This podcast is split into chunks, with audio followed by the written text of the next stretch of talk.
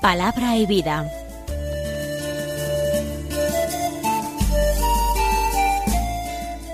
Con el padre Manuel Horta desde Sevilla.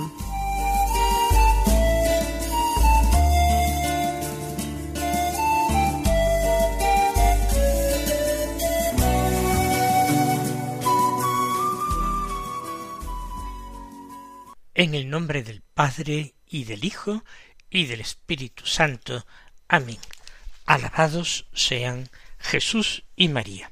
Muy buenos días, queridos amigos, oyentes de Radio María y seguidores del programa Palabra y Vida. Hoy es el lunes de la décimo octava semana del tiempo ordinario. Este lunes es primero de agosto damos comienzo al mes central del verano, ese mes en el que la mayoría de las personas toma sus vacaciones. Un mes cuyo calendario litúrgico está marcado por la fiesta de importantísimos santos. Empezamos por una fiesta del Señor, el 6 de agosto, la transfiguración del Señor, el cuarto misterio luminoso del Santo Rosario. Y fiestas de la Virgen. Por ejemplo, el 5 de agosto es la dedicación de la Basílica de Santa María la Mayor de Roma, la fiesta de la Virgen de las Nieves, que hace referencia a una bellísima tradición. Pero en mitad del mes, el día quince, tenemos la gran solemnidad de la Asunción de la Virgen, en cuerpo y alma a los cielos. Y no termina ahí la cosa. El 22 será la fiesta de la Virgen María, Reina, María, Reina. Fiesta del Señor y de la Virgen, fiesta de apóstoles, por ejemplo, el día 24 será San Bartolomé, apóstol, o San Juan Bautista, que celebra una segunda fiesta después de su nacimiento, que se celebra en el mes de junio, el día 24, el 29 tenemos la fiesta del martirio de San Juan Bautista. Y después, fíjense, hoy San Alfonso María de Ligorio, patrono de moralistas y de confesores. Tenemos el día 4 a San Juan María Vianney, el patrono de los párrocos. Santo Domingo de Guzmán, el fundador de los dominicos, el día ocho. Fiestas de mártires, como la de San Lorenzo, quizás el mártir más celebrado en toda la Iglesia católica desde la antigüedad, o Santa Teresa Benedicta de la Cruz, Edith Stein, Santa Carmelita. No olvidemos a compañeras de grandes santos, Santa Clara de Asís, el día once compañera de Francisco de Asís, o Juana María Francisca de Chantal, el día doce, que fue la gran dirigida espiritual y fuente de inspiración para San Francisco de Sales. Grandes santos seglares, reyes, Esteban de Hungría, el día dieciséis, o San Luis, rey de Francia, el día veinticinco, celebramos a santos como Agustín el día veintiocho y a su madre Santa Mónica el día precedente, el veintisiete. Grandes educadores como San José de Calasanz el día veinticinco. O gran doctor de la Iglesia, San Bernardo de Claraval. No olvidemos a San Juan Eudes o Pedro Julián Eimar, santos devotos de la Eucaristía. Y por supuesto, no he mencionado a todos. Pero agosto, como todos los meses del año, es un mes que nos trae a la memoria, al recuerdo, a esos hermanos nuestros que han dado antes que nosotros testimonio de la fe. Han encarnado en sus vidas la palabra de Dios, han hecho un evangelio vivo.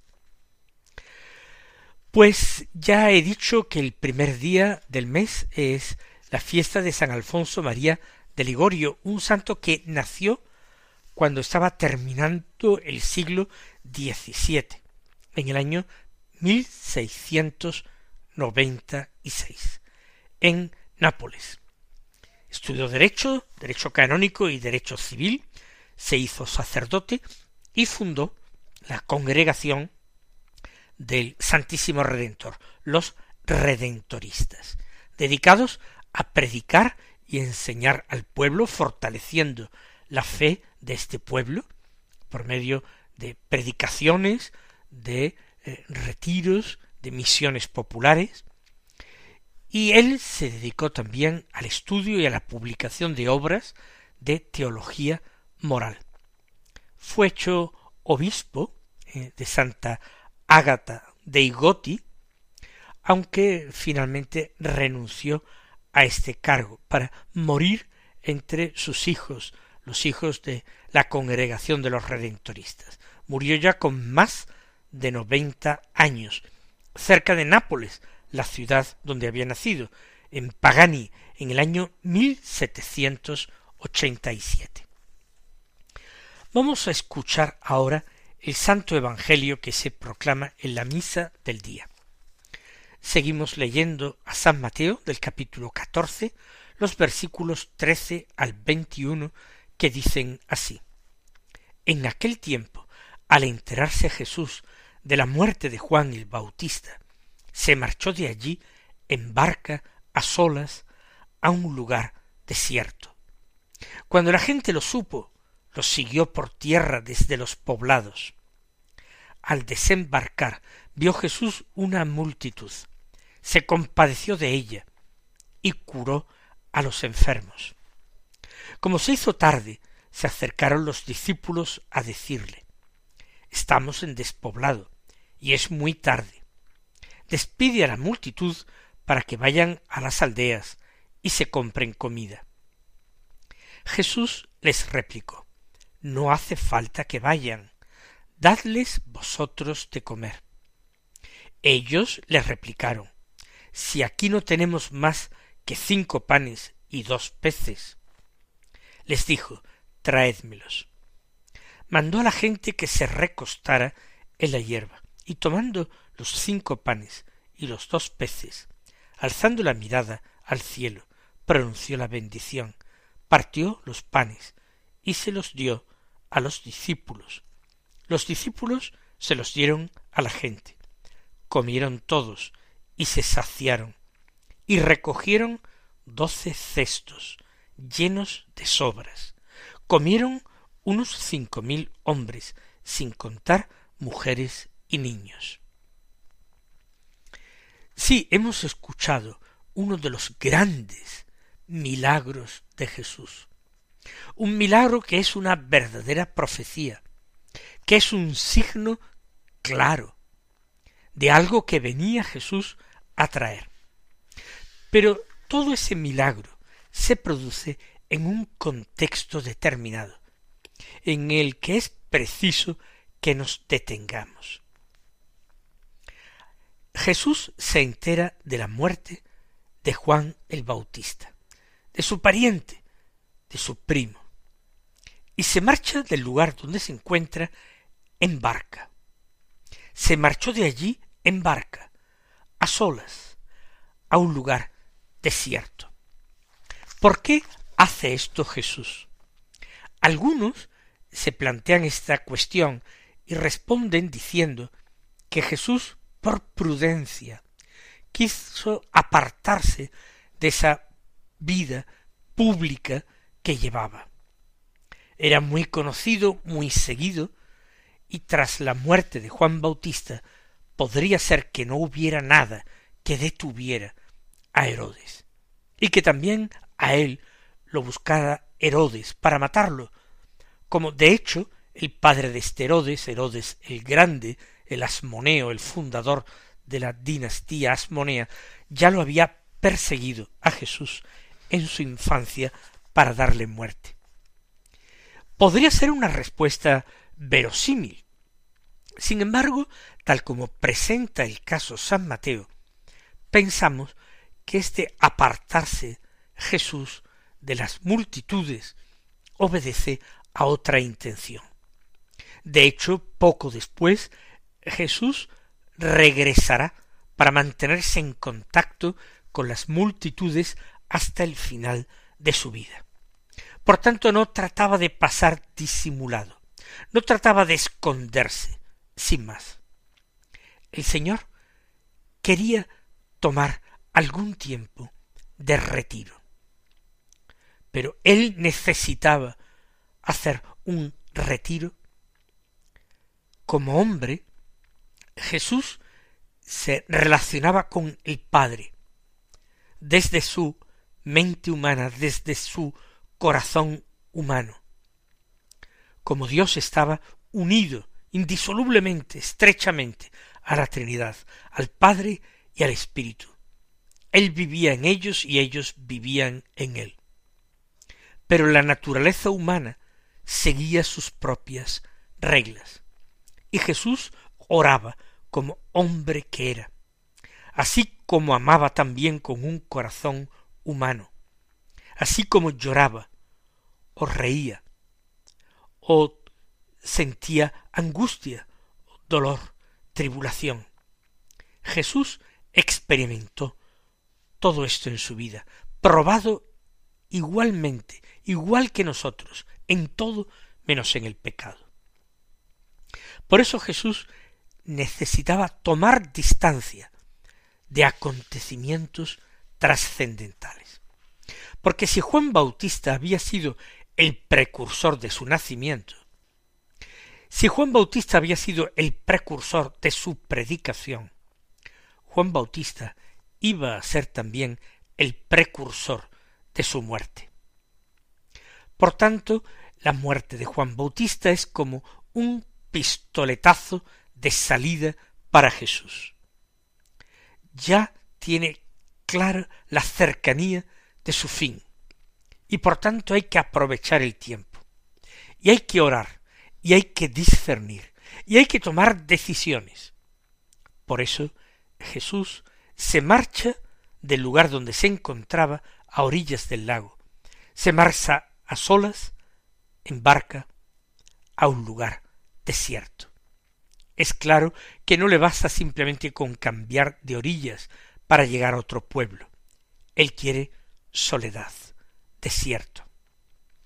Cuando dice San Mateo que se marchó a solas, quiere decir que él y sus compañeros, los apóstoles, no embarcaron con el Maestro? En el texto se dice que en el episodio de la multiplicación de los panes y los peces, los apóstoles están presentes y además adoptan un papel importante. Pero ese viaje en barca lo hicieron ellos también con Jesús, o Jesús marchó real y absolutamente solo en barca hubiera sido desde luego algo extraño. Nunca vemos a Jesús navegando solo. Ni siquiera cuando él quiere retirarse para orar en el huerto de Getsemaní, justamente antes de comenzar su pasión, lleva a los apóstoles consigo y sólo los deja a un tiro de piedra o algo más, pero en la cercanía del lugar donde iba a comenzar a verter su sangre redentora en tierra. Me estoy refiriendo a aquel sudor de sangre del que habla el evangelista San Lucas. Por tanto, sería raro que Jesús hubiera embarcado él solo en una barca. Sin lugar a dudas, habría aprendido ya a manejarlas.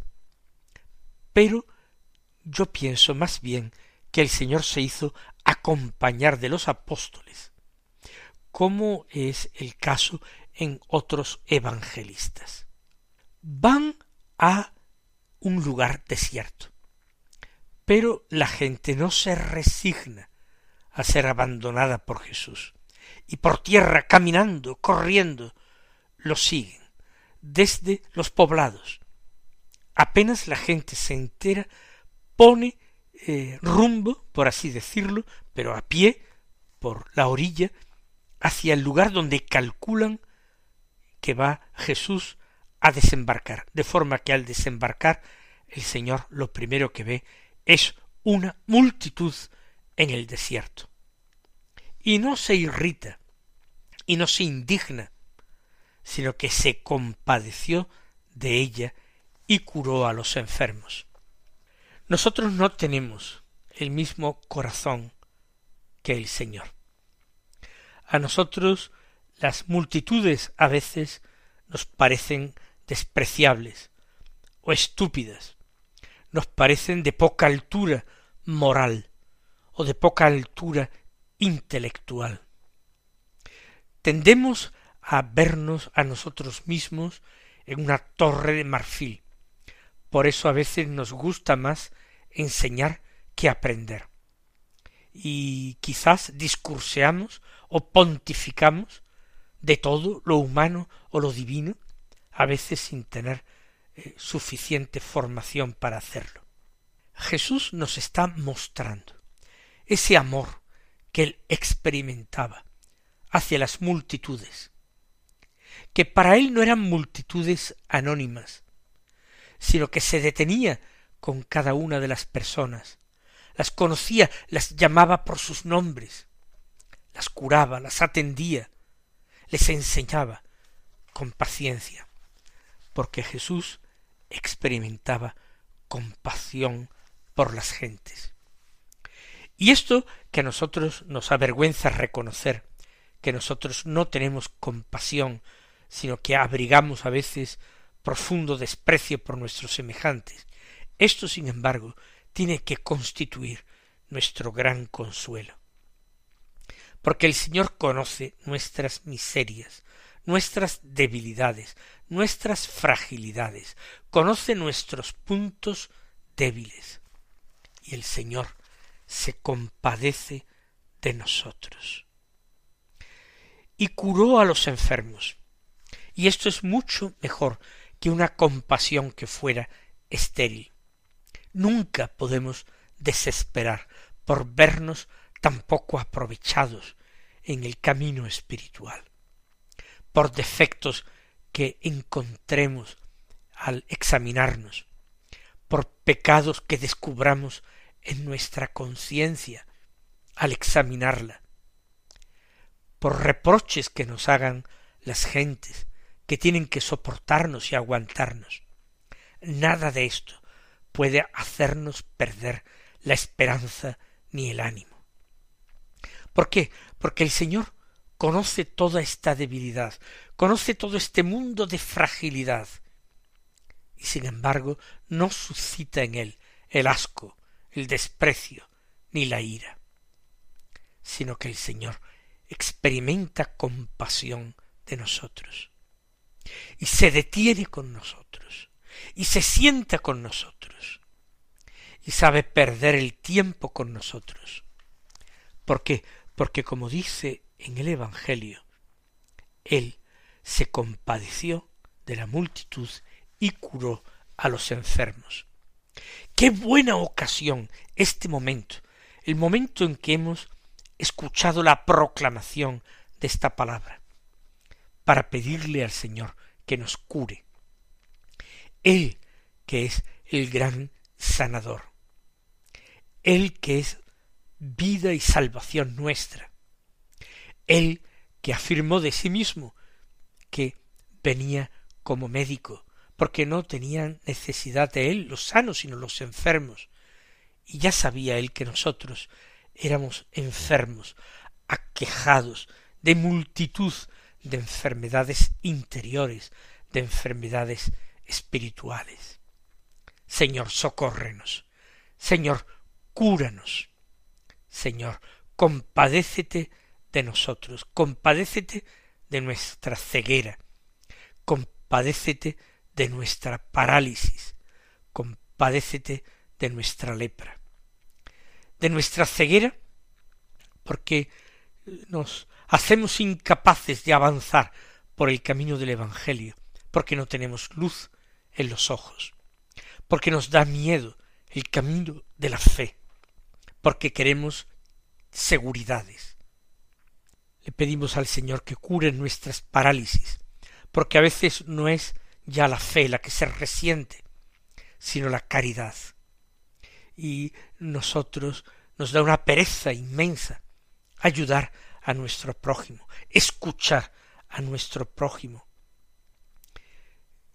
Y le pedimos al Señor también que limpie nuestras lepras, porque nos sentimos sucios por dentro y por fuera, porque realmente la multitud de los pecados a veces nos aturde, nos angustia. Si el Señor en Getsemaní sudó sangre, y no solamente eran las previsiones de sus tormentos físicos, sino la previsión de nuestros pecados más infames.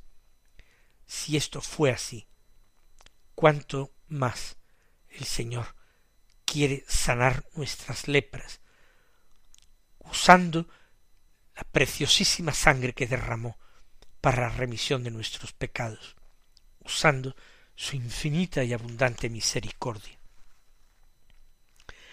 Y la incredulidad de los apóstoles es grande.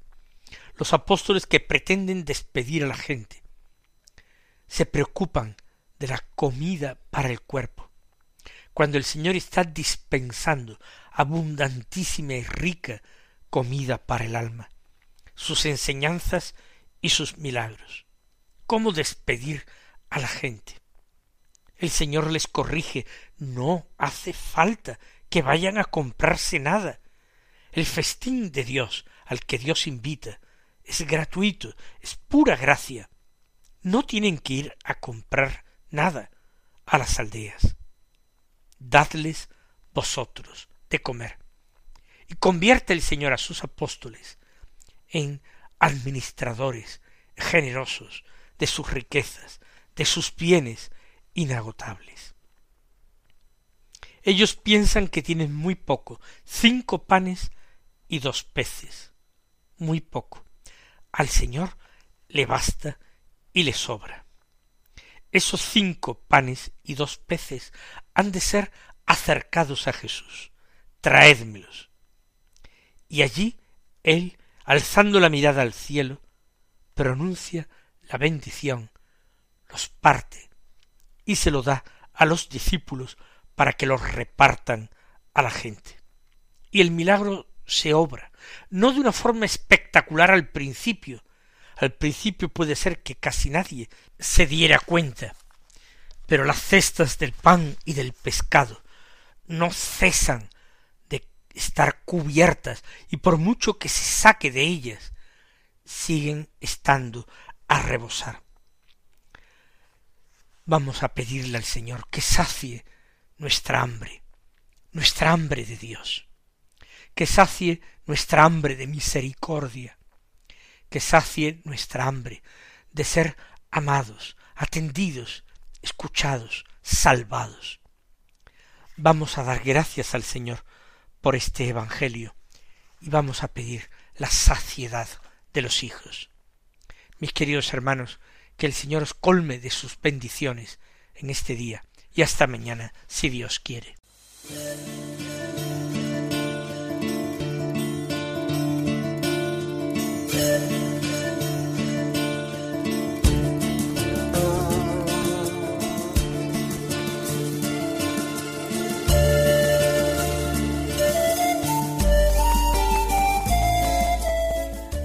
Concluye Palabra y Vida, un programa dirigido desde Sevilla por el Padre Manuel Horta.